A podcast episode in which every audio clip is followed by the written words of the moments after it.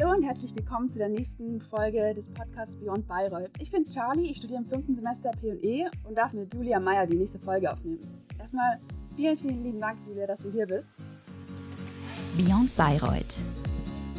Ich fände es super, wenn du dich erstmal kurz vorstellen könntest. Also, wo wohnst du? Wann hast du so P&E studiert? Vor allem auch, was machst du gerade so beruflich? Ja, mich freut es auch, äh, liebe Charlie. Das ist ein tolles Experiment, das ihr hier gestartet habt und da freue ich mich auch drauf, wen ihr so alles kennenlernen werdet auf der Reise. Ich sitze heute hier in München City, regiere von hier aus die Welt sozusagen, äh, meine kleine Welt in der Allianz. Ich bin aktuell Vertreterbereichsleiterin, so nennt sich das. Bedeutet, äh, ich habe ein Vertriebsgebiet bei der Allianz am schönen Chiemsee.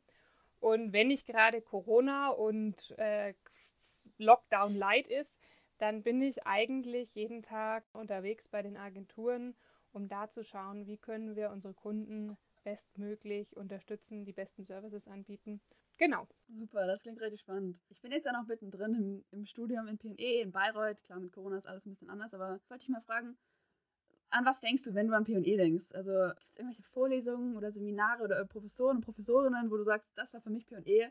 Also Professoren auch, aber ich muss sagen, als allererstes ähm, denke ich an die P&Eler selbst. Also für mich ist P&E mehr so ein Lebensgefühl, ähm, weil ich das Gefühl habe, dass P&E ganz besondere Menschen, so einen ganz besonderen Schlag an Menschen anzieht, die dann P&E auch so besonders gemacht haben. Gar nicht die einzelnen Vorlesungen, sondern eher das Gesamte, wenn ich das ganzheitlich anschaue und mir überlege, wer hat mich da wie inspiriert. Und dann waren das vor allem die P&Eler selber, mit denen ich studiert habe, die P&E-Alumni, von denen ich Input bekommen habe und auch die P&E-Neusprösslinge, die mich immer wieder ähm, angestupst haben, so dass man merkt, was da am Ende alles kommt, wenn mal ja das Blatt Papier vorbei ist. Und bei den Professoren gibt es natürlich auch äh, super interessante Kollegen, die, die, die ich auch gerne heute noch zurückdenke und an die ein oder andere Vorlesung oder Zitat. Muss ich sagen, da, da macht man auch heute noch den ein oder anderen Witz drüber bei einem Glas schwerer spanischer Rotwein. Das ist der Häckselmann. Einführung in die Philosophie. Wird bestimmt der ein oder andere schon mal gehört haben. Und auch Braham beispielsweise, politische Philosophie, ein, einer meiner liebsten Kurse.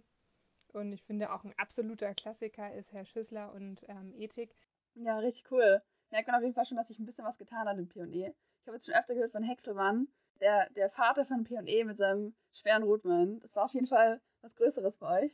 Sehr spannend zu sehen. Wir haben auch schon überlegt, ob wir ihn nicht auch noch zu einem Podcast-Interview einladen, weil scheint eine großartige Person gewesen zu sein für PNE vor allem. Ich würde meine starke Empfehlung dafür aussprechen ähm, und das Wichtigste, was ich von Herrn Hexemann gelernt habe, ist, dass er auch nur ein Mensch ist. Also ähm, das ist das, äh, finde ich, im Studium sieht manchmal die Welt so groß aus und ähm, auch ein bisschen angsteinflößend und man, man will seinen Weg gehen und man will irgendwo hin, man will Karriere machen und alles ist so ominös. Und dann gibt es diese großen Professoren, man traut sich gar nicht, die anzusprechen. Und Herr Hexemann hat mir gezeigt, dass er auch nur ein Mensch ist und dass man da von ihm einfach super viel lernen kann und sich einfach nur trauen muss, auf ihn einen Schritt zuzugehen. Deswegen äh, würde ich sagen, traut euch, geht auf ihn einen Schritt zu. Oh, das klingt schon auf jeden Fall sehr, sehr sympathisch. Ähm, Gibt es irgendwas P&E-Charakteristisches, was du vermisst? Ja, so die großen Sinndiskussionen definitiv. Also ähm, wenn ich mir überlege, die endlosen Diskussionen, darf man Sterne kaufen, ja oder nein, das sind Sachen, die bewegen mich jetzt in meinem Alltag nicht mehr. Aber ähm, bei dem Glas schweren spanischen Rotwein kann sowas durchaus mal aufkommen. Und glücklicherweise habe ich aus P&E ähm, echt ganz tolle Freundschaften mitgenommen, sodass ich mein, mein P&E-Gefühl auch immer wieder mal hochleben lassen kann. Sehr schön. Ich dachte eher, man freut sich auf die Zeit, wenn man diese Diskussion endlich hinter sich lassen kann. Aber da muss ich die wohl noch mehr genießen jetzt, während ich noch dabei bin. Auch sehr cool. Tatsächlich ist es eine Gabe, würde ich mal sagen. Also das ist etwas, wenn, wenn du dann mal mit anderen zusammenkommst und das hat ja auch die Uni Bayreuth als großen Vorteil, dass man nicht nur P&E dort studieren kann, sondern ähm, über die Campus-Uni trifft man da ja äh, die unterschiedlichsten Menschen und Studiengänge und Eigenheiten und das macht ja dann den Austausch so spannend ähm, in dieser Heterogenität. Das habe ich jetzt gemerkt, ähm, dass ich einen riesen Vorteil daraus habe, dass ich so ein bisschen bei P&E gelernt habe, ähm, die Dinge zu hinterfragen und nicht immer nur als gegeben anzunehmen, sondern einfach auch mal ähm, die Sinnfragen zu stellen, um damit äh, mal Platz zu machen für größere Veränderungen. Ja, das ist ein echt guter Punkt. Nur für mich sind meistens die Diskussionen dann schon ein bisschen zu lang. Also die ersten 25 Minuten hätten dann gereicht, nicht die nächsten drei Stunden, aber ähm, sehe ich auf jeden Fall. Ja, richtig cool. Also scheint, als hättest du eine richtig gute Zeit gehabt im P&E ähm, und auch ein bisschen nostalgisch bist, wenn du drüber nachdenkst. Aber jetzt bist du ja schon weiter. Du bist jetzt bei der Allianz und die Allianz ist ja eine super große und auch sehr bekannte Firma, auch in Deutschland vor allem. Ähm, aber kannst du vielleicht noch mal kurz zusammenfassen, so was genau das Unternehmen ausmacht und was deine spezifische Aus Aufgabe dabei ist? Ja, klar. Also ganz grundsätzlich jetzt mal angefangen, Versicherungsbranche an sich. Ähm, warum eigentlich Versicherung? Weil das ist ja irgendwie total langweilig und äh, da gibt es vielleicht irgendwie äh, irgendeinen Vertreter, der da mal klingelt zu Hause und äh, irgendwie ähm, ist das ja eigentlich nichts. So, wenn ich mit Leuten spreche, die sagen immer, warum, warum Versicherung? Warum du in der Versicherung? Hm. Ähm, und da kann ich eigentlich nur sagen, grundsätzlich ähm, finde ich, dass Versicherung eine ganz wichtige Aufgabe in unserer Gesellschaft hat. Ähm, denn den Wohlstand, den wir uns erarbeitet haben in, ähm, in unserer Gesellschaft in Deutschland, ähm, den können wir uns vor allem dadurch halten, dass wir gewisse Sicherheitsnetze haben. Und diese Sicherheitsnetze, die bietet sowohl der Sozialstaat auf der einen Seite und da aber auf der anderen Seite auch äh, Versicherer ganz grundsätzlich. Und jetzt ähm, ist die Allianz halt nicht nur irgendein Versicherer, sondern der Marktführer. Ähm, und es wäre auch meine Empfehlung, wenn du etwas machst, dann geh zum Marktführer, weil warum auf dem zweiten Platz stehen, wenn du auch auf dem ersten Platz stehen kannst. Und jetzt war deine Frage, was, was mache ich bei der Allianz? Ähm, ich äh, bin jetzt sozusagen da nicht der Chefinvestor.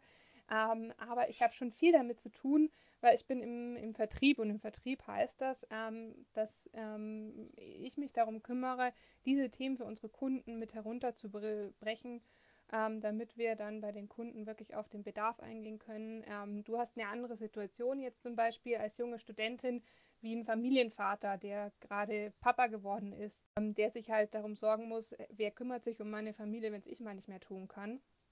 Und dafür haben wir Allianz Agenturen. Ähm, und diese Agenturen, das sind quasi ganz viele kleine Unternehmen und die betreue ich und die versuche ich bestmöglich zu fordern, ähm, sodass die beim Kunden einen guten Job abliefern können und ihr Unternehmen ausbauen können. Genau. Das war ein sehr guter Pitch. Also ich bin schon, schon fast bei der Bewerbung. Das klingt auf jeden Fall richtig cool. Wir stellen ein. cool. Ich, ich mache noch mein Studium fertig. Wie muss ich mir das dann vorstellen? Machst du dann den, den Job, wo du dann von Tür zu Tür läufst und klingelst und sagst, hi, ich bin Julia, ähm, falls ihr was braucht, hier bin ich? Ähm, oder gut, während Corona ist es jetzt wahrscheinlich ein bisschen anders, dann rufst du an. Ähm, aber wie muss ich mir das konkret vorstellen? Was, wie sieht so ein Arbeitsalltag bei dir aus? Das nicht, weil ich ein ganzes Gebiet jetzt im Moment leite. Das heißt, da äh, bin ich einfach für das gesamte Vertriebsergebnis vor Ort verantwortlich, in, in letzter Verantwortlichkeit. Aber damit es dazu kommt, suche ich dann natürlich motivierte, ähm, engagierte Leute, die sagen, sie sind bereit, ähm, alles zu geben und einfach ähm, beim Kunden eine gute Beratung hinzulegen, mal aufzuklären, was leistet der Staat, was leistet, leistet er nicht, was, welche Bedürfnisse hast du, welche ähm, Hobbys machst du, wer bist du mhm. eigentlich, Charlie, und was brauchst du? Ähm, und welches Angebot können wir dir dafür geben und welches Angebot ist für dich wichtig und welches Angebot ist vielleicht nicht so wichtig? Das sind ähm, ganz zentrale Fragen, mit denen sich die wenigsten Menschen selbst beschäftigen, ähm, sondern wo sie einen riesen Mehrwert haben, wenn sie jemand an ihrer Seite haben, dem sie vertrauen können. Und diese Personen ähm, versuche ich zu finden, diese Personen versuche ich weiterzuentwickeln. Und insofern bin ich relativ selten selbst beim Kunden, manchmal auch, aber versuche eher da den größeren Hebel anzusetzen, um einfach bei uns vor Ort ähm, möglichst viele glückliche Allianzkunden zu haben. Das, das, ist cool. Mein Papa arbeitet tatsächlich auch in der Versicherungsbranche im Vertrieb. Das ist aber bei der DWK leider, nicht bei der Allianz. Gibt es irgendwas, was du sagst, was deinen Beruf besonders bereichert macht oder was, was dir am allermeisten darin gefällt?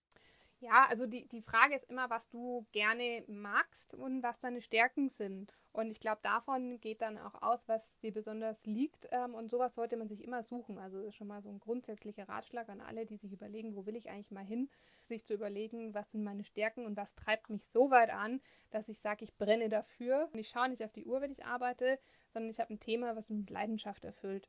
Und ich habe für mich ein Thema gefunden, ähm, wo ich sehr viel Leidenschaft für aufbringen kann. Das Unternehmertum an sich. Ich bin ein sehr unternehmerisch denkender Mensch und ähm, finde es dann toll, da auch Sparring-Partner für Unternehmen zu sein. Die Kreativität, die du dahinter stecken kannst. Denn in meinem Bereich kann ich die verschiedensten Dinge anstoßen. Das kann die Entwicklung von Personal sein, das kann aber auch sagen, komm, wir probieren mal was ganz was Neues aus. Und in dem ganzen Spektrum habe ich eine sehr hohe Flexibilität. Was würdest du dann sagen, ist die Sache, die dich begeistert oder die dich weiterbringt, die du gesucht hast und bei der Allianz gefunden hast? Na, dass ich mich einbringen kann. Also ich würde sagen, dass es keine Grenzen gibt, ähm, wenn ich etwas ausprobieren möchte, wenn ich etwas als sinnvoll erachte und wenn das tatsächlich zum Erfolg führt, das dann gleich in der Breite einzusetzen. Also dann genau diese Flexibilität, ja. Gibt es auch was, was du gerne ändern würdest oder was dich ein bisschen stört? Ich glaube halt im Allgemeinen, das hast du gesehen, ich ähm, bin ein sehr begeisterungsfähiger Mensch. Wenn ich jetzt auf der anderen Seite mal ähm, Kollegen habe, die zu weniger Veränderungen bereit sind, dann ist das schon etwas, äh, wo ich mir manchmal auch die Zähne ausbeiße, weil ähm, ich schon äh, der vollen Überzeugung bin, ähm, dass wir unsere Welt mitgestalten sollten und aktiv mitgestalten sollten und nicht warten sollten, bis uns irgendwer oder irgendwas anders verändert. Und ähm, deswegen finde ich es eigentlich ganz wichtig, dass man da eine gewisse Veränderungsbereitschaft mitbringt. Und wenn ich merke, dass das jemand nicht tut, dann enttäuscht mich das schon manchmal und dann nehme ich das aber auch als Ansporn zu sagen, so und jetzt erst recht. Cool. Du hast vorher gesagt, dass du danach gesucht hast, eben diese Flexibilität zum Beispiel zu finden, weil die dir sehr wichtig ist oder dich bereichert. War es dir dann schon länger klar, dass du zur Allianz möchtest oder bist du da eher reingestolpert oder wie hat sich dahin verschlagen? Ja, also so den großen Masterplan gab es bei mir nicht. Ähm, und äh, man sagt zwar immer, man braucht den roten Faden in der Karriere. Ich habe ehrlich gesagt ähm, ganz viele unterschiedliche Dinge ausprobiert, auch vor allem viele Praktika gemacht, um herauszufinden, was ich eigentlich will und was ich nicht will. Auch das ist eine sehr wertvolle Erfahrung. Und mein Plan war nach meinem Master ähm, an der Handelshochschule Leipzig äh, erstmal in die Unternehmensberatung zu gehen. Das ähm, machen sehr viele dort. Und das ist eine spannende Aufgabe, weil man da eine sehr steile Lernkurve hat. Äh, was mir daran aber gefehlt hat, ist die Verantwortung dann auch am Ende dafür zu tragen, weil du als Unternehmensberater natürlich nur eine gewisse Zeit auf einem Projekt bist und wenn du nicht mehr drauf bist, dann ähm, bist du nicht mehr drauf. Dann weißt du nicht, wie ist es ausgegangen, hat es funktioniert oder nicht. Äh, Gibt es da irgendwie Lessons learned? Also hätte ich da nochmal irgendwie mhm. was draus lernen sollen oder habe ich es gut gemacht und kann mir auf die Schulter klopfen? Das ist da ein bisschen schwieriger. Und deswegen habe ich mich da auf die Suche gemacht nach etwas, wo ich sagen kann, da kann ich end-to-end -end die Verantwortung übernehmen. Und diese Aufgabe habe ich dann bei der Allianz über das Vorstandsassistentenprogramm gefunden und bin jetzt danach direkt in meine erste Führungsfunktion gegangen. Und ist es auf jeden Fall etwas, womit ich mich identifizieren kann und wo ich auch meine Leidenschaft entwickeln kann. Und das ist auch etwas, glaube ich, ganz Wichtiges, dass man sich damit identifizieren kann und da voll dahinter stehen kann, was man tut jeden Fall. Wie war das dann für dich, in der Beratung zu arbeiten? Weil das ja schon auch einer der großen Bereiche ist, in und Ela sich dann wiederfinden nach dem Studium. Ich würde es nicht missen wollen. Das war eine ganz interessante Erfahrung. Ich meine, ähm, muss man sich nichts vormachen, ist ein hartes Geschäftsstrategieberatung, ähm, harte Stunden, die man schiebt. Lernkurve ist dafür umso größer. Ähm, und insofern, ich habe ähm, da, bevor ich angefangen habe, ein Praktikum gemacht und wollte da eben bleiben und für mich war dann die Sinnfrage diejenige, die gesagt hat, nee, ähm, ich biege jetzt doch nochmal ab und habe es bisher nicht bereut, weil ich ähm, bei der Allianz ganz tolle Entwicklungsmöglichkeiten bekommen habe.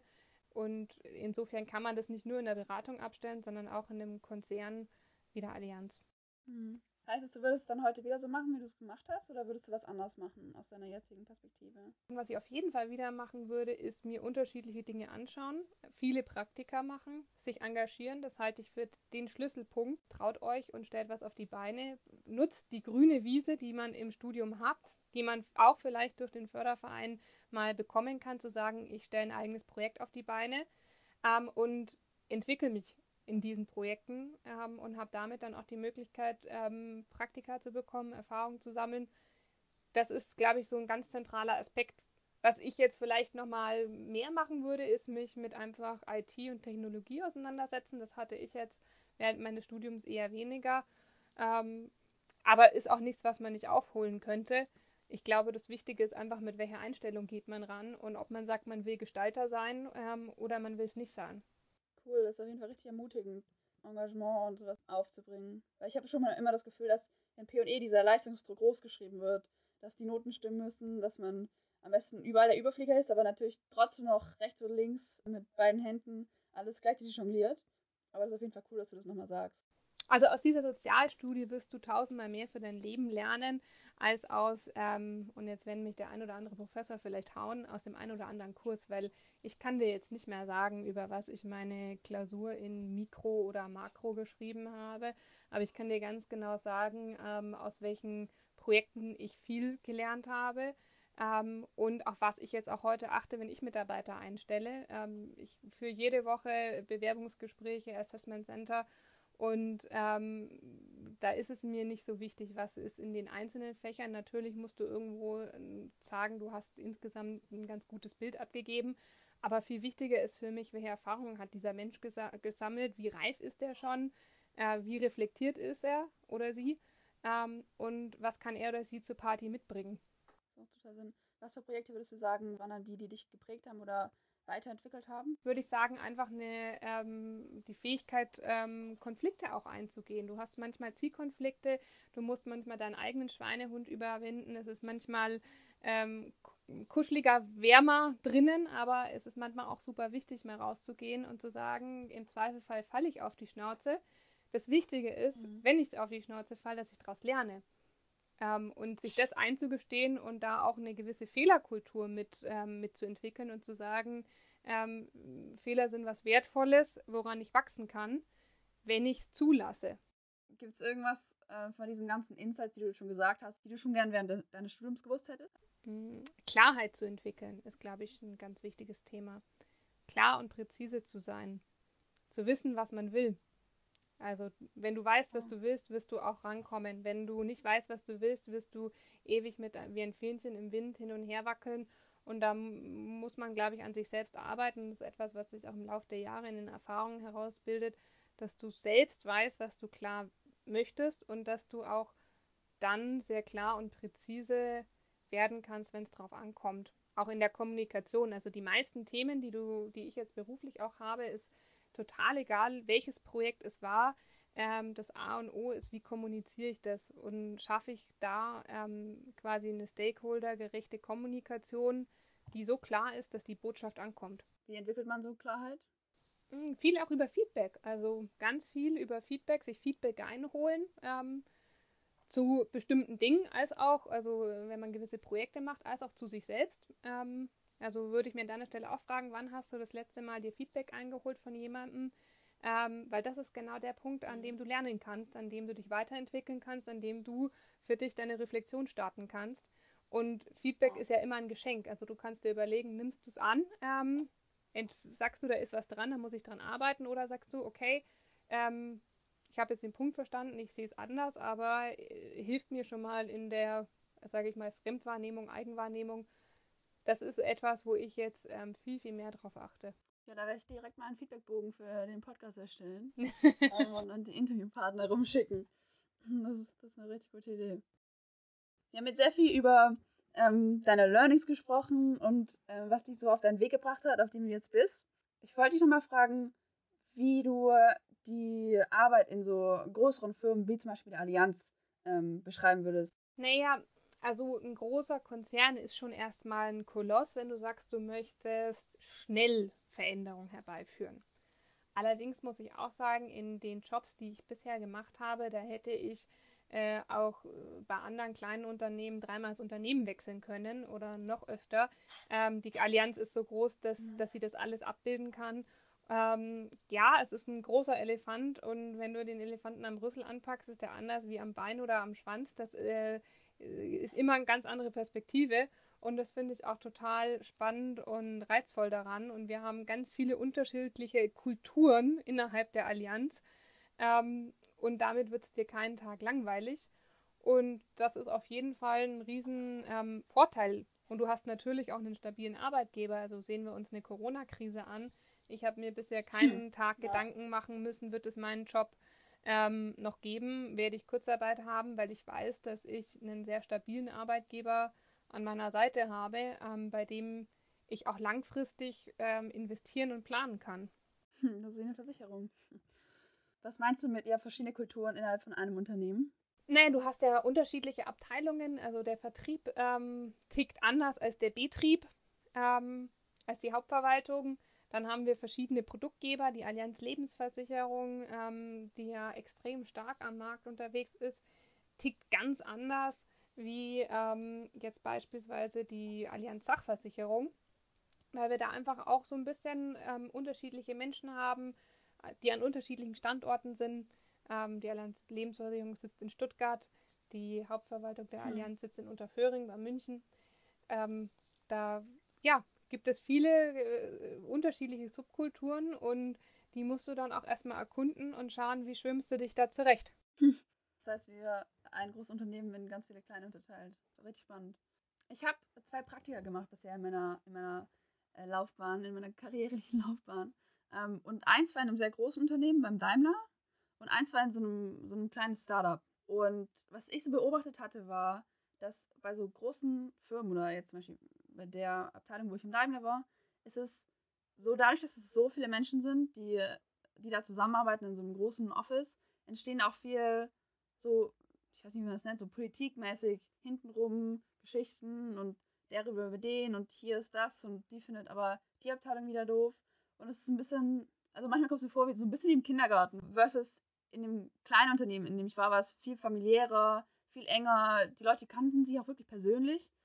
Und ich wollte mal fragen, ob das was Spezifisches ist oder ob das was ist, was man so allgemein beobachten kann. Also ich glaube schon, dass das sehr ähm, vom Unternehmen abhängt. Ähm, ich kann jetzt be bei mir in der Allianz ähm, im Vertrieb, wenn ich äh, da vor Ort bin, eigentlich keine zwei Meter weit gehen, ohne jemanden ähm, zu treffen, den ich kenne, mit dem ähm, ich mich dann gerne austausche. Äh, so jetzt zu Corona-Zeiten, wo man das nicht mehr macht, freut man sich riesig, wenn man jemand auf dem Flur trifft. Ähm, oder ich mich riesig, wenn ich jemand auf dem Flur treffe, den ich schon lange nicht mehr gesehen habe. Ähm, und ich glaube, wie das dann gelebt wird und wie eng und wie offen das ist, das hängt ganz davon ab, was die, was die Unternehmenskultur vor Ort ähm, hergibt, wie offen und ehrlich und transparent das ist. Und das kann eben, so wie ich es vorhin gesagt habe, auch ähm, in unterschiedlichen Flügeln des Unternehmens unterschiedlich stark ausgelebt werden und hängt auch ganz viel davon ab, welchen Beitrag man selbst leistet, meiner Meinung nach. Also wie offen und ehrlich gehe ich in Situationen rein, ähm, wo biete ich Hilfestellung, wie ähm, stoße ich Kooperationen an. Das ist ein guter Punkt. Gibt es ja irgend, also würdest du sagen, man kann das in irgendeiner Weise bei Unternehmen herausahnen oder irgendwie feststellen, wenn man sich zum Beispiel irgendwo bewirbt, so rauslesen, wie ist die Kultur da? Weil für mich persönlich ist es zum Beispiel ein großer Punkt, ob ich wo arbeiten will oder nicht, ähm, wie die Leute miteinander umgehen. Ähm, oder ist es eher was, wo man einfach auf gut Glück mal reinschnuppert und dann rausfindet?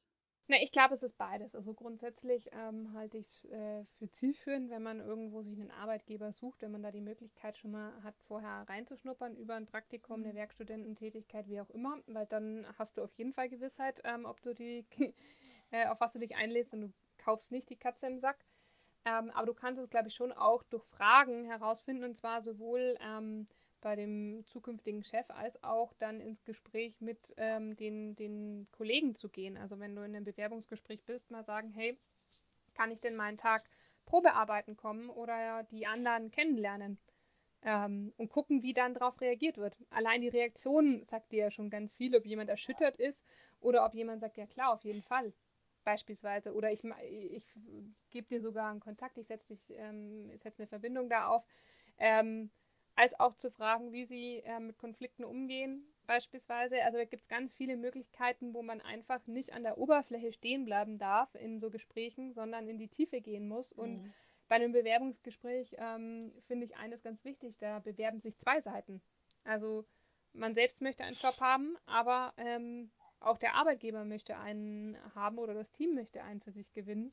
Und da finde ich, ähm, soll das für beide stimmen. Und Insofern ist es total legitim, da die, die Forderung zu haben, dass man wissen will, auf was man sich da ganz genau einlässt.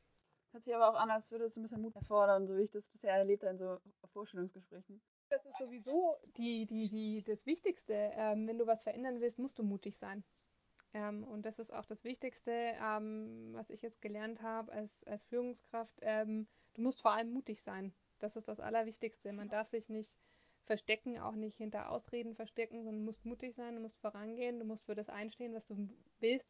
Und ähm, dann wird der Rest auch ähm, fast von alleine kommen, sozusagen. Also gerade in Kulturthemen ähm, ist die große Frage, welche, welche Hebel setzt du in Bewegung und der Rest ähm, wird, wird dann mitziehen. Richtig spannend, wie viele persönliche Komponenten damit reinfließen ins Arbeitleben und wie qualitativ hochwertig man das gestalten kann. Man hört immer nur so, ja, Hauptsache die Noten stimmen und man inhaltlich bringt man da genügend Vorwissen mit etc. Aber so von dem, was du erzählst, hört sich dann an, sind vor allem die persönlichen Komponenten oder Charaktereigenschaften oder Learnings etc., das, was man mitbringt an den Tisch. Definitiv, das, das glaube ich auch. Und das ist auch das, was ich ganz wichtig finde. Also ganz auch so schon mal sagen, meine erste Logik- und Argumentationstheorie ähm, Klausur bin ich durchgefallen. Und ähm, aus mir ist trotzdem scheinbar noch was geworden.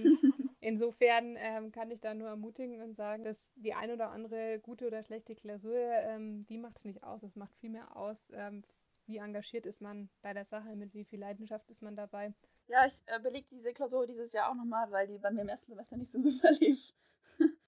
ich habe noch eine andere Frage. Die spielt auch ein bisschen auf Bewerbungsgespräche an und was man da alles noch raushandeln kann. Das ist was, was man in Deutschland eher weniger mal anspricht. Wie zufrieden bist du mit deinem Gehalt? Mm, ich bin sehr zufrieden. Ähm, ist schon auch eine wichtige Komponente. Ähm, die, dieses Kulturthema, dass man das in Deutschland weniger anspricht, ist mir auch aufgefallen. Ähm, deswegen habe ich damals, als ich auch meinen Job-Einstieg gewagt habe, ganz viel mit Freunden gesprochen, ähm, um rauszufinden, was verdienen die so, was wurde denen angeboten, um auch mal zu wissen, was ist denn realistisch am Markt, äh, wie kann ich mich da einleveln. Ähm, und äh, da gilt es halt immer, je höher du einstiegst, äh, einsteigst, desto größere Chancen hast du, weil wenn du versuchst, dich Jahr für Jahr ähm, hochzupendeln, dann wird es halt ähm, zäh ähm, aber da ist natürlich auch die Frage, ähm, welche Komponenten gibt es in Summe komplett. Also du musst das komplette Paket immer anschauen. Und ähm, natürlich ist Gehalt nicht alles, ähm, aber es ist halt ein, ein Bestandteil. Ja, das finde ich auch immer schwierig rauszufinden, vor allem wenn man so frisch aus der Uni kommt und erstmal gar keinen Plan hat. Aber das ist bestimmt das, die beste Strategie, einfach mit Leuten zu sprechen, die in einem ähnlichen Status sind. Kriegt man da mit der Zeit ein Gefühl dafür? Ja, definitiv. Das ist also meines Erachtens eher ein Problem des Anfangs, weil du ja irgendwann dann auch ähm, die Gehaltsgefüge in deinem Unternehmen kennenlernen wirst. Ähm, und dann muss man auch immer klar unterscheiden, wie lang ist die Betriebszugehörigkeit, als auch ähm, ah. welchen Job machst du, welche Stunden arbeitest du. Also das muss man schon immer in Verhältnis ähm, stecken, auch welche Verantwortung übernimmst du. Ähm, das, das sind ganz viele Dimensionen und am Ende muss es halt so sein, dass du sagst, ähm, du fühlst dich damit fair behandelt und bist bereit, dafür den vollen Einsatz zu bringen. Und wie würdest du sagen, wie, wie okay ist es, wenn man das anspricht, wenn man das nicht gut findet? Weil ich stelle mir das persönlich schwierig vor zu sagen, hey, ich finde das nicht gut, wie ich bezahlt werde, ich hätte gern mehr. Also wir, wie sehen das Arbeitgeber? Mhm, das ist halt meistens das ist eine Diskussion und ähm, die, die, die Forderungen ähm, gibt es immer, meistens dann ähm, im Jahresgespräch mit den Mitarbeitern. Ähm, und das ist halt etwas, da muss man in, ähm, in Gehaltsverhandlungen gehen. Das lernt man jetzt auch nicht unbedingt ähm, an der Uni, aber da gibt es tatsächlich auch das ein oder andere YouTube-Tutorial, wo man sich mal angucken kann und mal gucken kann, okay, was für Argumentationstechniken kann ich da mal anwenden, welche kann ich ausprobieren. Ähm, und dann musst du halt gut begründen können, warum bist du der Meinung, dass du, ähm, dass du mehr verdient hast, dass du mehr wert bist. Und dann finde ich, ist es halt auch immer eine, eine Sache der Entwicklung. Also wenn, wenn dir ein Arbeitgeber sagen kann, hey, ähm, du stehst heute hier und wir haben da einen größeren, längeren Plan und äh, da ist klar, welche Leistung musst du erbringen und was kriegst du dafür, finde ich, ist das ähm, durchaus ein fairer Deal. Das heißt, so wie du das bisher erlebt hast, war das auch ein Thema, das man gut offen ansprechen kann, wo auch drauf eingegangen wird. Was heißt gut? Ähm, das, da sind wir wieder beim Thema mutig sein. Ähm, du musst es tun und du musst für dich selbst einstehen, weil wenn du nicht selbst nicht für dich einstehst, wird es auch kein anderer tun. Also es, wenn du wartest, dass jemand zu dir kommt und sagt, Mensch, Charlie, hättest du nicht gerne mehr ähm, Gehalt, ähm, dann kann es sein, dass du da unter Umständen relativ lang wartest. Insofern einfach ist, sind solche Gespräche nie, aber ich finde, man muss sie halt so gestalten, dass sie für beide Seiten fair sind. Und man muss auch einem Chef oder Chefin da ähm, Möglichkeiten einräumen, Spielräume einräumen, weil ähm, in der Regel will der Chef, die Chefin ähm, nicht aus Bösartigkeit dir ähm, nicht mehr geben, sondern hat halt nur einen gewissen Handlungsspielraum.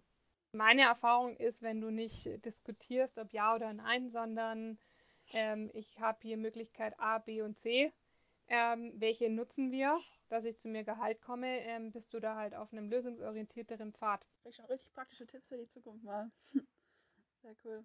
Apropos Zukunft, ähm, ich wollte dich noch fragen, hast du schon konkrete oder eher grobe Pläne, wo es dich hin verschlagen soll in der Zukunft oder wo du hin willst, jetzt wo du so viel Klarheit ähm, hast? ähm, ich würde mal sagen, ich lasse es auf mich zukommen. Also ich glaube, zu verbissen an etwas, ähm, auf etwas zu arbeiten, macht keinen Sinn, sondern ich glaube, wenn man gute Arbeit leistet, dann wird das gesehen und dann geht der Weg auch immer weiter und dann öffnen sich neue Türen. Also das war bisher meine Erfahrung und ähm, mit dem Kurs bin ich auch nicht schlecht gefahren. Und insofern ist mein, mein Plan für die Zukunft ähm, einfach nur glücklich zu sein und den Job, den ich mache, gerne zu machen, Spaß zu haben, weil wenn du Spaß hast bei der Arbeit, dann ähm, kannst du auch eine andere Leistung erbringen. Und wenn du eine gute Leistung erbringst, dann geht es auch immer weiter. Ja, inspirierend, richtig cool. Kann man sich sehr viel abschneiden davon. Cool. Ähm, vielen, vielen, vielen lieben Dank dir. Wir sind schon ähm, am Ende angekommen. Ich habe sehr viel Spaß gehabt. Ich konnte so viel lernen. Ich habe mir schon sehr viele Dinge aufgeschrieben. Anfang, angefangen bei dem Feedbackbogen, den du noch von mir bekommst. ähm, und vielen, vielen lieben Dank dir nochmal, dass du dir die Zeit genommen hast. Ja, sehr gerne. Bin gespannt, was ihr so alles auf die Beine stellen werdet. Viel Spaß, viel Erfolg und ähm, ja, ein, ein gutes weiteres Gestalten im Förderverein. Vielen Dank.